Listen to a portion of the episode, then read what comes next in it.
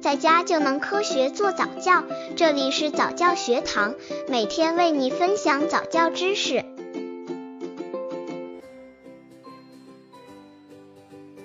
两个月宝宝早教亲子游戏三，和宝宝做抬腿运动。这个游戏训练腿部运动和培养开朗性格。零至一岁是宝宝运动能力发育的敏感期，腿部肌肉、骨骼的健康发展为宝宝日后活动范围的扩大奠定了良好的基础。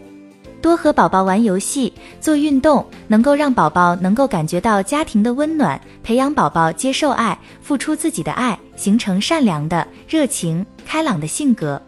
抬腿动作怎么做？和宝宝做抬腿动作前，先准备一个塑料的充气彩球。用结实的线把彩球挂在婴儿床上方，让宝宝抬起脚就能够碰到。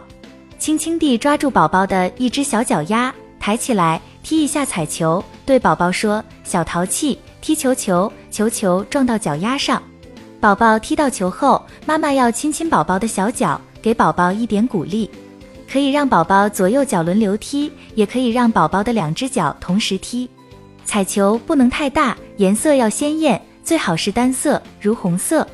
要注意控制好球的晃动幅度，以免宝宝的视线跟不上，从而影响宝宝的积极性。在玩腿部游戏的过程中，妈妈要多和宝宝进行交流，配合活泼的语气和轻柔的动作。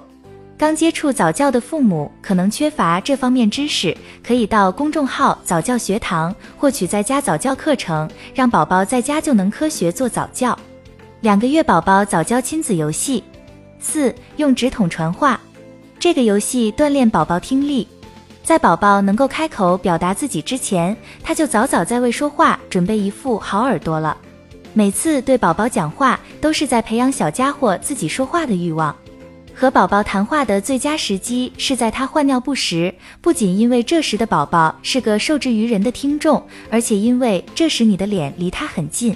用硬纸筒玩打电话的游戏，能够引起宝宝的好奇心，并且能让他安静的集中注意力。这个游戏怎么玩？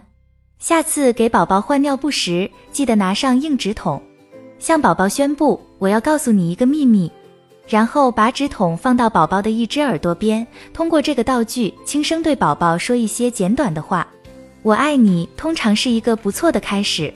然后把硬纸筒移到宝宝的另一只耳朵边。告诉宝宝另一个秘密，单单发现自己能用一只耳朵独立听到声音，这点就足以使宝宝在换尿布时变得十分快乐着迷。